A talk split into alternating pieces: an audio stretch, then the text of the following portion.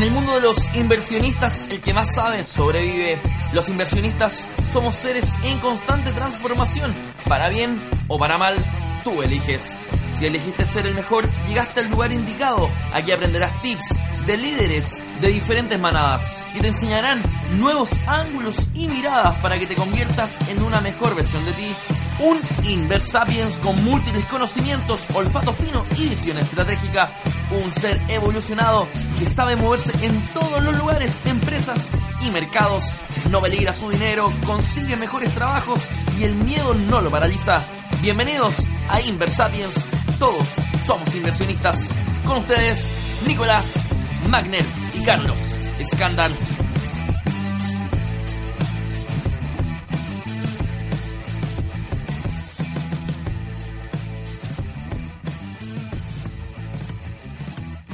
Hola, ¿qué tal amigos? ¿Cómo están? Bienvenidos a otro episodio más de Inversapiens, donde todos somos inversionistas. ¿Cómo estás, Carlos? Bien, gracias. Eh, motivado por un nuevo capítulo. Hoy día se viene la segunda parte de inversión inmobiliaria, también como el capítulo anterior de acciones, ya siendo más práctico. Sacando un poco la teoría y yendo un poco más a la práctica para hacer realidad de que todos somos inversionistas y dar el impulso a la gente a que, a que pase la acción. Sí, mira, vamos a hablar hoy día de un, de un tema que eh, a muchos de las personas que nos escuchan les preocupa, que tiene que ver con eh, cómo tomar decisiones en cuanto a la administración de sus inversiones inmobiliarias, o como decimos acá en Chile, la administración de las propiedades que van comprando a lo largo de sus vidas. Hay gente que a una persona le puede parecer le puede parecer poco, pero hay personas que llegan a tener 40, 50 propiedades. Hay otras personas que pueden tener una, dos o tres propiedades, pero ya sean inversionistas con muchas propiedades o con pocas propiedades, hay algunos consejos técnicos y prácticos que queremos dar hoy día para que puedan maximizar sus resultados eh, a lo largo de la a lo largo de su vida como inversionista inmobiliario. Sí, eh, entonces este capítulo igual empieza por, por, por una por una pregunta que, que yo me he hecho y nos hemos hecho esto, esto esta semana. Yo estuve intentando comprar mi primer departamento estos meses, me asesoré con un broker y con un amigo también. Y yo siempre tuve la idea de que hay que comprar, pedir un crédito, arrendar, arrendar, que se pague solo y así voy a tener una, una, un flujo para cuando ya tenga 50, 60, que me permita tener una mejor vejez, entre comillas, 50 años en adelante. Y la verdad es que cuando me asesoré, saqué la, nueva idea de que lo mejor es ganar capital por el, por el aumento de plusvalía y quizás vender. Entonces la pregunta del Nico, empecemos explicando estos dos sistemas. El primero de arrendar, esperar 25, 30 años y que la propiedad pase a ser tuya, cómo, cómo va cambiando la rentabilidad. Y también el otro ejemplo que es comprar en una etapa en que el, el- el departamento, la propiedad vale menos, esperar que suba con plusvalía y vender. Sí. Bueno, a ver, primero es necesario que definamos algunos conceptos para que las personas que nos escuchan nos entiendan cuando lo ocupemos en uno u otro caso. Cuando hablamos de, de, de arriendo, estamos hablando de que nosotros vamos a comprar una propiedad y vamos a recibir mensualmente un arriendo, producto de prestar el servicio de la propiedad. O sea, a otra persona yo le entrego mi propiedad y esa persona la puede utilizar. Obviamente que dentro del marco contractual, no nos vamos a meter en eso, pero básicamente hay un contrato que norma el uso de la propiedad y la persona a cambio nos va a, nos va a pagar un dinero y ese va a ser el arriendo. ¿ya? Claro. Después el otro concepto que vamos a utilizar es el dividendo, porque es, la gran mayoría de los inversionistas compran propiedades con deuda bancaria. Eso significa, o deuda puede ser bancaria, perdón, o deuda con una mutuaria. Eso significa que todos los meses van a tener que pagar una cuota al banco que es equivalente al dividendo. ¿Ya? Perfecto. Y el otro concepto que me parece que es importante es el concepto de la plusvalía, que es el porcentaje de aumento en el precio de una propiedad a través del tiempo. Perfecto. Eh, con esos tres elementos yo creo que podemos eh, comenzar a primero describir qué es lo común, qué es lo que hace el inversionista común. En general lo que hacen las personas es que buscan alguna propiedad, compran esa propiedad con un crédito bancario, lo ponen en arriendo y con ese arriendo pagan el dividendo. Si les queda un margen positivo, Pequeño, que es- positivo, que- generalmente es pequeño, eso se denomina en finanzas como un flujo de caja libre. Perfecto. ¿ya? Ese es como el flujo de caja que te queda libre, a libre disposición, que te resta. ¿no? Que un, lo definiría Robert Kiyosaki como un ingreso pasivo. Que sería como un ingreso pasivo. ¿ya? Perfecto. Y, eh, y lo que ocurre es que a medida que pasa el tiempo, los inversionistas lo que hacen es que en su cabeza tienen un indicador de eficiencia que tiene que ver con la calidad del arrendatario. Sea, los inversionistas, cuando tú le dices, oye, ¿cómo te ha ido con el departamento? Tú tienes de los dos grupos, el grupo que dice mal porque mi arrendatario es malo y no me paga tiempo, o, o quizá no me paga. Y por el otro lado tienes al otro grupo que dice, bien, mi arrendatario me paga súper bien y está todo perfecto. Y es divertido porque olvidan las variables que son críticas en la decisión de inversión. Y eso es lo que queremos hablar hoy día. Porque existe una variable crítica en el proceso de inversión que es la plusvalía, que es el aumento del precio en la propiedad. Entonces, para que la gente entienda, la forma, hay una forma para calcular la rentabilidad de tu inversión.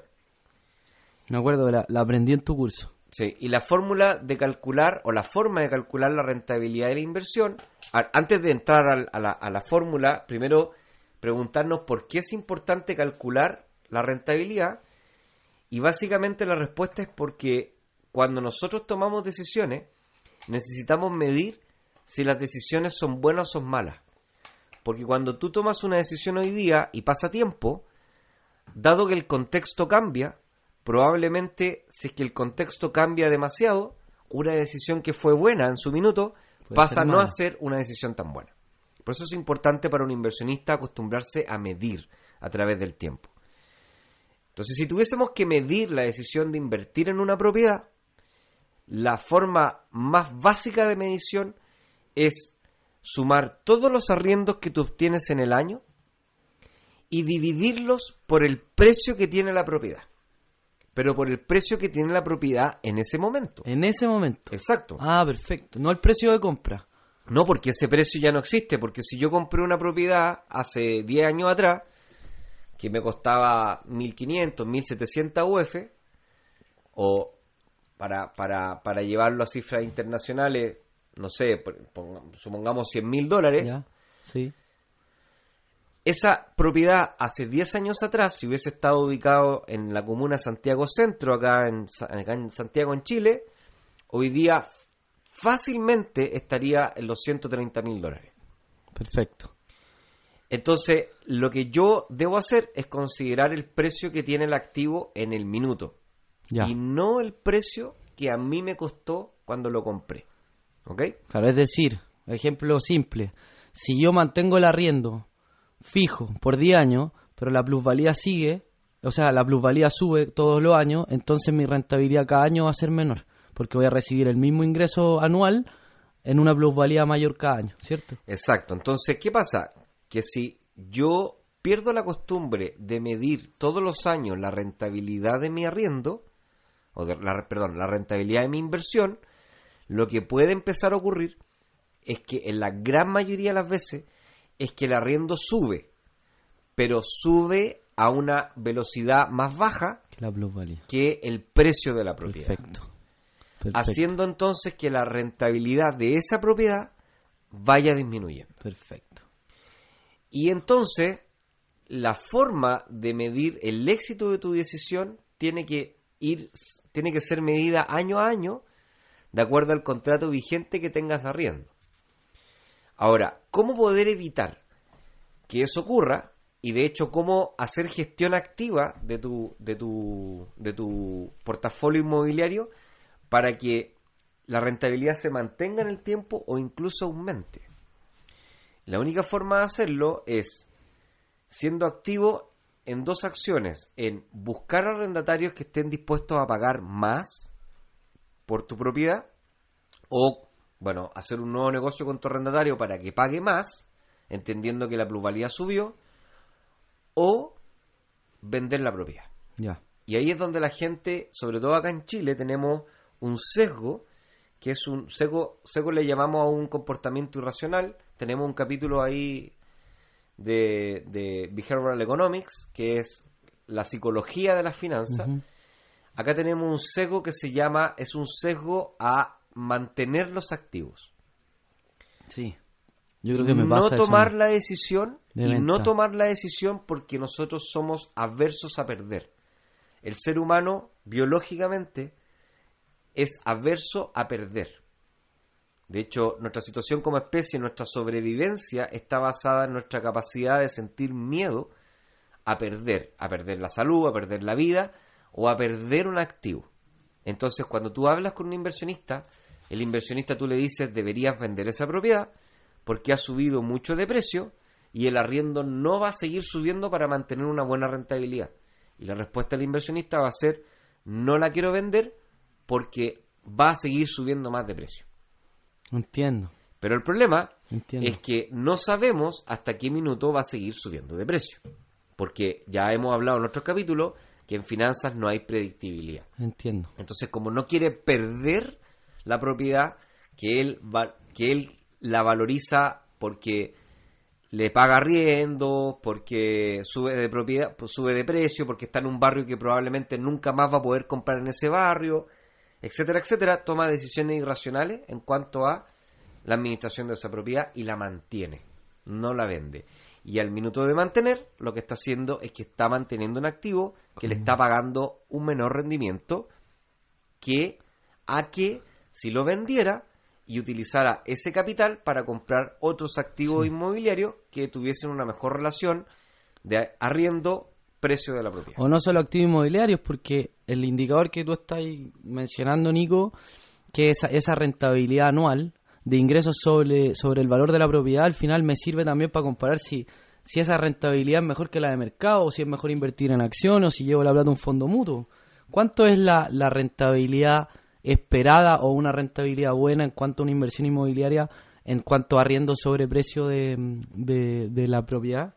Bueno, depende mucho del mercado, de la zona del país, pero en general eh, el- la razón o la, la rentabilidad arriendo dividido precio debería estar en torno al 4%. O sea, yo sumo todos los arriendos En del torno año. promedio, Ya. sí, sumas todos los arriendos. Sumo todos los arriendos del año, los divido por el precio al último día del año y me debería dar un 4%. Sí. ¿Cómo poder descubrir el precio de tu propiedad? Basta con que abra el portal inmobiliario, TokTok o el diario Ya. y busque alguna propiedad similar Similar. a la tuya y ahí va a estar aproximadamente el precio. Perfecto. Le puede restar un 10%, 15%, Claro, que para ser siempre- más realista. siempre los precios están un poquito inflados en los portales, hay un margen de negociación. Ya. Entonces, cuando tú calculas eso y te das cuenta que estás bajo la rentabilidad, o sea, haz, haz- yo animo a que la gente haga este ejercicio con todas sus propiedades y que la haga al momento que recuerde el primer año que tuvo esa propiedad y que lo haga en este año. Ah, perfecto. Y se va a dar cuenta De que ha de que la disminuido la rentabilidad en la gran mayoría de los casos cayó. ¿Por qué? Porque las plusvalías en Santiago de Chile han estado muy altas últimamente. Entonces, si es que ese es el caso y disminuyeron, mi consejo es que evalúen la posibilidad de vender esa propiedad, pagar el crédito que resta al banco y con el dinero que les queda disponible buscar otra propiedad en otra parte que tenga una mejor relación arriendo-precio de la propiedad. Buenísimo, Nico. Buenísimo. Está Entonces, buenísimo. ese es el, ese es el, es el tema que nos, que nos, que nos convoca. Ahora, hay algunas cosillas, hay algunas cosillas que vamos a ir definiendo, o digamos, eh, detalles que vamos a ir definiendo enseguida. Sí, dime, Carlos. Sí, mira, es que ya. Me queda clarísimo cómo calcular la rentabilidad de, de- de- del activo cuando es mío y cuando lo estoy arrendando. ¿Ya? Ahora bien, cuando yo me doy cuenta que la plusvalía subió mucho, el arriendo sube más o menos a una tasa de inflación, me imagino yo anualmente, eh, entonces va a ir disminuyendo la rentabilidad, va a llegar un punto en que voy a decir, hey, hey, hey, la rentabilidad de este activo no está siendo muy buena, voy a intentar venderla. ¿Cómo es ese proceso? Yo ahí tengo hartas dudas porque yo tengo un crédito con el banco que tengo que prepagar, me imagino. Entonces voy a salir a vender la propiedad prepagar el crédito y después salgo a buscar otra propiedad, me, financio con otro banco. me- la verdad que ahí desconozco completamente cómo es el proceso. Mira, la gran mayoría de las veces, la, cuando tú firmas la escritura con el banco, cuando compras la propiedad con deuda bancaria, la gran mayoría de las veces no hay cláusulas de venta. En la gran mayoría de las veces. Eh, legalmente no deberían haber tampoco esas cláusulas de venta. ¿Eso qué significa? Que tú en cualquier minuto tú puedes, tú puedes hablar con el banco y decirle al banco que te dé permiso para poder vender la propiedad y con esa venta que se pague lo que se adeuda de crédito más una, un, un interés de multa que es equivalente al interés del de la siguiente cuota. Ya, perfecto. ¿ya? Y una vez que se hace eso, entonces el banco te da permiso para hacer la venta, que es el traspaso de propiedad con el nuevo cliente. ¿ya? O sea, lo, prácticamente en la práctica lo que tú tienes que hacer es comunicarte con tu ejecutivo de ven- tu- perdón, tu ejecutivo bancario, decirles que tienes que, va- que quieres vender tu propiedad y que ya tienes un comprador y lo que va lo que te van a preguntar son los datos del comprador y los datos del banco del comprador. Y entonces entre los bancos van a empezar a hacer los trabajos legales y financieros para hacer el traspaso de nombre, propiedad, liquidaciones. Finalmente, tú vas a ver el dinero en tu cuenta cuando, cuando se haga el traspaso del...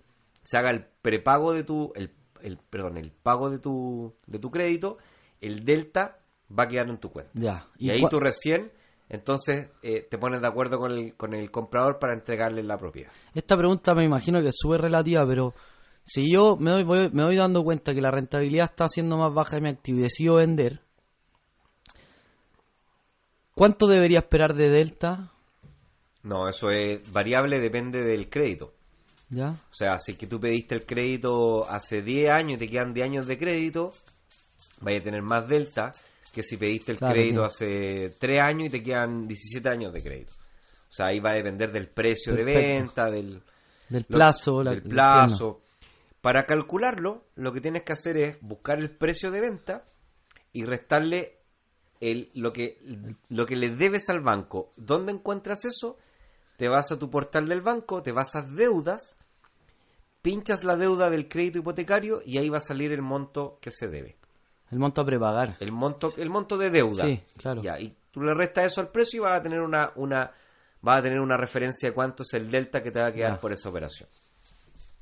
Esa es una posibilidad. Ahora, ¿Tienes algún dato? ¿Alguna vez lo has hecho tú, Nico? ¿O conocí sí, a alguien que lo haya hecho? sí, no, sí lo he hecho. ¿Y, y cuánto te pregunto, no si queréis contar cuánto te quedó? Porque me creo, yo no, la verdad que soy ignorante, pero me imagino que ahí podemos obtener ganancias de capital que, que, que son como inimaginables a la hora de decir voy a ganar 50 mil pesos arrendando mes a mes. Entonces acá yo creo que con la ganancia de capital y pagando el crédito uno, uno termina ganando más plata de... Sí, pero lo que pasa es que basta con que uno calcule aproximadamente una plusvalía de 10%, que no es una plusvalía, que no es una plusvalía, digamos, eh, fuera de la realidad. fuera de la realidad. Entonces, si uno calcula una plusvalía del 10% y pensamos que la propiedad te costó 2.500 UFs, 2.500 UFs, eh, y pensamos en un periodo, estamos hablando de aproximadamente ganar 250, 300 UFs de aumento de precio. Por año. O sea, no, eh, porque 10% es mucho anual. Sí, pues, pero, mucho. pero un periodo, en un periodo de 2 o 3 años Ya. sí puede acumular Ya. esa cantidad. Entonces, si son 300, tres- supongamos que son 300 UFs, en plata chilena son... eh, estoy, estoy ocupando la calculadora acá, chicos, por si acaso. Son... Son 300 UFs, 28.000. Son 8 millones 400. 11 Eh, mil 8 dólares. millones 400 son 11 mil dólares. Ya. Entonces, es, es, es significativo si uno lo... Claro, pero hay que descontarle los intereses que te da el banco. Porque claro, yo voy a vender en tres años, por ejemplo. eh, hagamos ese mismo ejemplo, que, que me gané esas 300 UF. Voy a salir a vender la propiedad en, en, en tres años, pero voy a tener que salir a prepagar cuando venda la propiedad la deuda al banco que tiene intereses, por lo tanto igual no me gané los 8 en realidad. No, pero tú estuviste trabajando con el dinero del banco. Ah, Te ganaste los 300, pero no pusiste. sí, claro. O sea, Buen si, lo- punto. si tú lo escalas a lo que tú realmente pusiste, que fue un pie del 20%, es una rentabilidad gigantesca. Ah, buenísimo. Por e- a, eso, a eso quería llegar. O sea, ahí yo creo que se responde a la pregunta de qué es lo más conveniente. A comprar una propiedad, arrendarla por 30 años hasta que sea tuya para que a los 50, 55 y 60 te genere un, un ingreso pasivo de 400 mil pesos, 600 dólares. O comprar una propiedad, pedirle el crédito al banco, esperar a que suba con plusvalía, esperar cuatro años, venderla, pagarla al banco y te da una, una rentabilidad ahora y mucho más grande. Mm. Claro, por eso te digo que al final la gente deja pasar esta oportunidad de inversión porque la gente evita perder la propiedad. Perfecto. Pero en realidad lo que está ocurriendo es que debería hacer esta ganancia de capital para que con el dinero que ganó ella pueda hacer otras inversiones inmobiliarias en otras propiedades que tengan una Me mejor gusta. una mejor relación de rentabilidad. Nico, me gusta, me gusta. Y ahora yo, yo ahora que estuve hace hace un par de meses asesorándome, fui a un broker y el broker también, eh, la parte que te, que te compra el departamento, o sea que es intermediario entre la inmobiliaria y tú, eran los mismos dueños de la inmobiliaria. No, no, no, al revés, no eran dueños de la inmobiliaria. O sea, eran un broker que tenía un, un convenio con una inmobiliaria que no, no dependía de- de- de- del, mismo holding. Lo que me dijeron a mí es que tuviera cuidado porque hay una comisión alta oculta que te cobran a ti. Entonces a mí, la pregunta es, ¿qué consejo me das tú o a, la- a los inversapiens de cómo elegir la propiedad? Y también otra pregunta que es, ¿qué tengo que elegir en blanco, en verde o entrega inmediata? Uf, eh, son preguntas que Muchas preguntas son, en poco son un universo cada pregunta, pero tratemos de tratemos de avanzar. A ver, respecto de respecto de qué propiedad comprar, yo creo que siempre el inversionista lo que tiene que hacer es ir al lugar y recorrerlo. Ya. ¿Por qué? Porque la gran mayoría de las propiedades que se venden a través del diario que están en los portales de internet, la gran mayoría tienen precios altos, ¿ya? Porque son propiedades que, como tienen mucha visibilidad, hay muchos potenciales compradores y por lo tanto el poder de negociación baja. Mm. Lo que yo recomiendo es que vayan a, a los sectores que ustedes elijan, sectores, por ejemplo, que pueden estar con- que, ten- que tengan buena conectividad, sectores que tengan buenas buena cantidad de servicios, que tengan buenos metros cuadrados de áreas verdes, Buena etcétera, plusvalía también, buenas plusvalías que eso se puede y- ver en internet. y, y salir a la calle y empezar a revisar, uno va caminando por la calle y va a empezar a encontrar propiedades que se venden y hacer las consultas. ¿ya? Una vez que empiecen a, empiecen a buscar estas propiedades que se venden, empiezan a preguntar en el mismo sector a cuánto se están arrendando propiedades similares. Entonces, la técnica generalmente muy útil en el caso de los departamentos es conversar con los conserjes para ver aproximadamente cuánto se puede cuánto se puede cuánto se puede digamos cobrar como, como arriendo y ahí uno va empezando a hacer estimaciones del potencial arriendo que uno puede tener versus el precio que puede obtener Ya. y si la y si la propiedad tiene una buena rentabilidad obviamente que la buena rentabilidad es relativa al sector por ejemplo si uno hace este ejercicio en Las Condes, Vitacura o Providencia una buena rentabilidad puede ser 3,5 Claro, porque 4%. los precios son muy altos. Exacto. Pero si uno se va a, otros a otras comunas emergentes como Maipú, como Renca, como Estación Central, como Independencia, Recoleta, las plusvalías podrían estar entre 7, 7,5, 8%. Perfecto. Eh, y dependiendo de todo eso, entonces uno lo que hace es que hace una carta de oferta. Entonces le escribe al corredor que tiene la, la casa, si es que se hace con, algún, con alguna corredora, o si no, se le escribe directamente al dueño. Se le entrega una carta de oferta, que de seriedad de oferta, que es una carta en donde uno le pone el precio que uno estaría dispuesto a pagar si es que él está de acuerdo. Y generalmente lo que uno hace es que va poniendo un precio con un porcentaje de descuento y reparte varias cartas para ir viendo si es que alguna de esas si es que alguna de esas es aceptada. Ya. Y una vez que es aceptada, otra vez uno lo que hace después es que visita la propiedad, la revisa, frente a la revisión se vuelve a sentar a negociar, busca las oportunidades de negociación, es decir, busca errores que pueda tener la casa o potenciales o potenciales necesidades de mantención o de refacción y ahí te vuelve a sentar y tratas de bajar otro poco más el precio.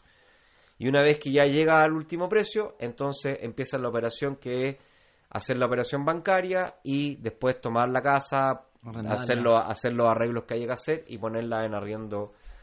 Ponerla en arriendo. Pero- y lo, pero lo importante es que pongas la casa en arriendo y todos los años tengas siempre el hábito de visitar la propiedad para ver cómo se está manteniendo y para ver qué mantenciones hay que hacerle a la propiedad para que después cuando tomes la decisión de venderla no te salga demasiado caro, para tomar la decisión si la vas a mantener con ese arrendatario y para tratar de ver si puedes subir el arriendo.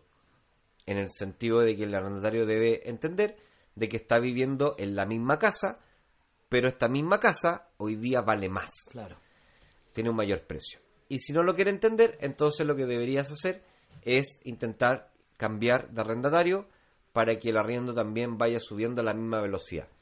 Si es que no es posible hacer eso, entonces la recomendación es tomar la decisión de vender, que es desarmar el negocio, que es básicamente poner la propiedad en venta, hacer los arreglos que se hayan que hacer, avisar al arrendatario que tiene que dar la, tiene que dar la, la facilidad para mostrar la casa en cierto horario, poner la casa en arriendo, en venta, perdón, y una vez que encuentres a un comprador con el precio, comunicarte con tu banco y hacer la operación Perfecto. de venta. Ya. Y con eso vas a quedar con un delta de dinero.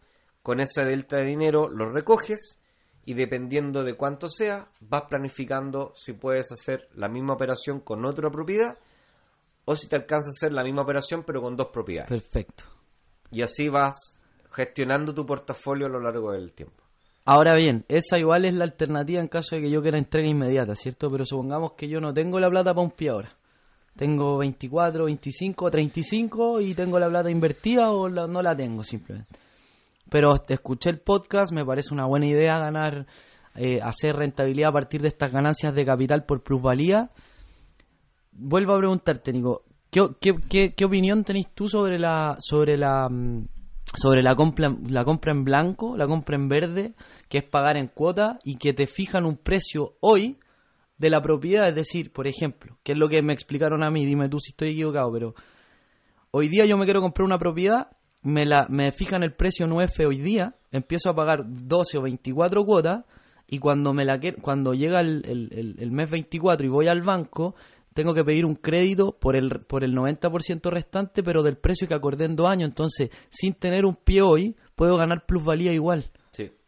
Sí, eh, a ver, básicamente el negocio de las compras, para que la gente entienda, comprar, co- entrega, hay tres tipos de, hay tres tipos de compra. Está la compra entrega inmediata, que es con el precio que la inmobiliaria le va a poner al departamento, que va a ser un precio de mercado, entendiendo de que una vez que se firma la escritura, que básicamente puede demorar dos meses o tres, eh, el- el- la inmobiliaria te va a entregar te va a entregar la propiedad después está la compra en verde que es cuando está instalada la faena ¿Ya? y además hay una hay un piloto que visitar ¿Ya? Y después está la compra en blanco que es cuando solamente está el proyecto Y el lo- permiso y municipal, el permiso municipal ¿ya? de construcción entonces ¿Cuál es la cuál es la diferencia una con otra? Que las inmobiliarias o las constructoras lo que hacen es que empiezan a vender antes porque de esa forma comienzan a empezar a financiar la propiedad. ¿Cómo lo hacen? Te venden una promesa de compra. No te venden la propiedad, sino que te venden una promesa de compra que es equivalente al 20% del pie. Perfecto. Ya, No, pues, al, al 20% del pie o al 20% de la propiedad. Ah, perdona, al, al 20% del precio de la propiedad, Perfecto. que va a ser el 20, por- que se va a transformar en el 20% del pie si es que te decides a comprar. Ya. Pero si tú le entregas a la inmobiliaria o a la constructora ese dinero, o se lo documentas con cheques o con tarjeta de crédito, Tú lo que estás haciendo es que estás comprando una promesa para comprar. No la propiedad. No estás comprando la Ahí propiedad porque la propiedad no existe. Claro. Porque mientras no está recepcionada, la propiedad no existe. Perfecto. Entonces, porque no está recepcionada, no está inscrita en el conservador de bienes raíces, no existe. O sea, tú la puedes ver, puedes ver, no sé, puedes ver los cimientos, pero en realidad esa propiedad no existe todavía. Legalmente no existe. Una vez que la propiedad es, es recepcionada e inscrita, tú lo que haces es que le dices a la constructora o a la inmobiliaria, quiero ejercer la opción de compra. Y en ese caso entonces lo que va a hacer la inmobiliaria es que se va a comunicar tú con tu banco y le va a decir al banco, mire, el señor Carlos tiene un pie, qué sé yo, de 20 millones de pesos, que es equivalente a el 20% de la propiedad, y el banco entonces lo que va a hacer es que va a evaluar, de acuerdo a tu antecedente financiero, si es que te va a prestar el 80% de la propiedad cerrando el negocio, se arma la escritura, en donde tú haces el negocio con el banco, Ya. no con la Perfecto. inmobiliaria. Y escrituras con el banco, la propiedad, las condiciones del crédito, de la deuda, etcétera, etcétera. Pero entonces, ¿se cumple esto que te, que te digo? O sea, la inmobiliaria te vende la propiedad o la promesa de venta, te la vende a un precio de cuando faltan 24 meses para la entrega. Supongamos que es 2000 UF. Tú pagaste las 24 cuotas, llega el momento de negociar con el banco, pusiste el 20%, es decir, 100 360 UF, y cuando vas a pedir el crédito es por el resto, es por las 1620 restantes, ¿cierto? Entonces, la propiedad que hace dos años valía 2000 UF hoy día vale más. Sí, Eso, ¿cierto? sí. Entonces, vale, una- más por- vale, más, vale más, o sea, o debería valer más en la, mayor, la mayor cantidad de los casos, ah, ojo, porque esto tiene riesgo. Lo que pasa es que estamos en un minuto en donde todo lo inmobiliario vale más, Claro. ¿ya? Pero en condiciones normales uno debería hablar de que hay un riesgo, Ya. ¿ya? Pero en general vale más por dos razones. Primero, porque la plusvalía sube. Y segundo, porque un proyecto en un plano tiene menor valor que un proyecto construido, y recepcionado. Claro, Porque frente a la construcción y la recepción hay riesgos también. también. Entonces, si es que esas dos cosas ocurren, obviamente, obviamente que el que el que el eh, que el precio va a valer más de la propiedad, haciendo entonces que el tener el tener la opción de comprar algo a un precio más bajo tenga valor. Entiendo. Entonces, lo que hacen los inversionistas ahí es que dicen, mira, yo voy a tomar esa opción de compra que lo compré para comprar una propiedad de 2.000 UF, que hoy día vale 2.300, y se la voy a vender a otro inversionista. Y se la voy a Ah, vender a un precio, por ejemplo, si el precio era de 2.000 y ahora vale 2.300 UF, se la voy a vender a 250 UF. Ya, De esa manera, entonces, el inversionista va a poder comprar una propiedad a 2.000 y no a 2.300 a cambio de 250, perfecto. ahorrándose 50 UF en la operación. Entiendo. Está bueno también. Y esa es, la, esa es la, el mercado de las opciones de compra. Pero entonces está- es una muy buena opción para la gente que no tiene pie. Exacto. Comprar en blanco, pagar las cuotas y ganar plusvalía en esos dos años. Sí. Sin haber tenido el pie, ganaste Sí. plusvalía en dos años Sí. y en dos años negociáis con el banco y... Sí, hay, hay dos cosas que son interesantes que explotar. La primera es buscar buscar proyectos de buscar buscar proyectos de constructoras que sean conocidas. Ya, Ojalá mover tu red de contacto. Sí, Siempre uno tiene siempre uno tiene conocidos que trabajan en constructoras y que incluso están trabajando en ese proyecto y preguntar qué tal la calidad del proyecto que se está desarrollando y preguntarle si es que es conocido tuyo a ver si puedes acceder a algún descuento que generalmente las constructoras se las dan a los conocidos de las personas que trabajan en las constructoras. perfecto. Tienes que pensar de que un descuento de 3% es mucha plata porque estamos hablando de propiedades de 5.000, 6.000 UF, ¿ya? Y lo segundo, tienes que considerar la ventaja de que al meterte en este negocio, tú te obligas a juntar ese pie. Entonces es una muy buena técnica hacerlo con la tarjeta de crédito o con o con, Con mandato PAT, cheques una cosa o con, así. o con- sí, ¿Ya? o con cheque con cheques documentados a fecha porque así te vas a obligar a estar invirtiendo porque y estás obligado a estar invirtiendo cierta cantidad de dinero todos los meses y eso, si eres desordenado, eh, puede ser una muy buena, una muy buena. Y la tercera sugerencia es que trabajes muy de cerca con el vendedor ¿Ya? del proyecto para que él esté muy atento a la posibilidad de encontrar a un interesado en la propiedad cuando ya las propiedades se acaban Perfecto. para que esa persona te ponga en contacto con el posible comprador y tú puedas sentarte a negociar con él para traspasar la promesa de, de compra. Y negociarla, y esa se negocia en un café, tú te sientas y le dices a la otra persona, mira, yo tengo la promesa para comprar esta propiedad en 2.500 UF y hoy día la propiedad similar se está vendiendo en, no sé, en 2.000 dije 2.500 UF, ya, supongamos, en 2.700 UF. Entonces la diferencia, si yo te entregase esta promesa de compra a ti, tú te vas a ahorrar 200 UF. ¿Qué te parece si tú me pasas 180 UF y yo te entrego la promesa Claro. y sigues tú con el negocio? Entiendo. Y ahí te ganaste 180 UFs, más obviamente recuperar todo el resto de la de lo que pusiste Claro. de lo que pusiste en, la, en, la, en el pacto inicial. Entonces, generaste esa rentabilidad.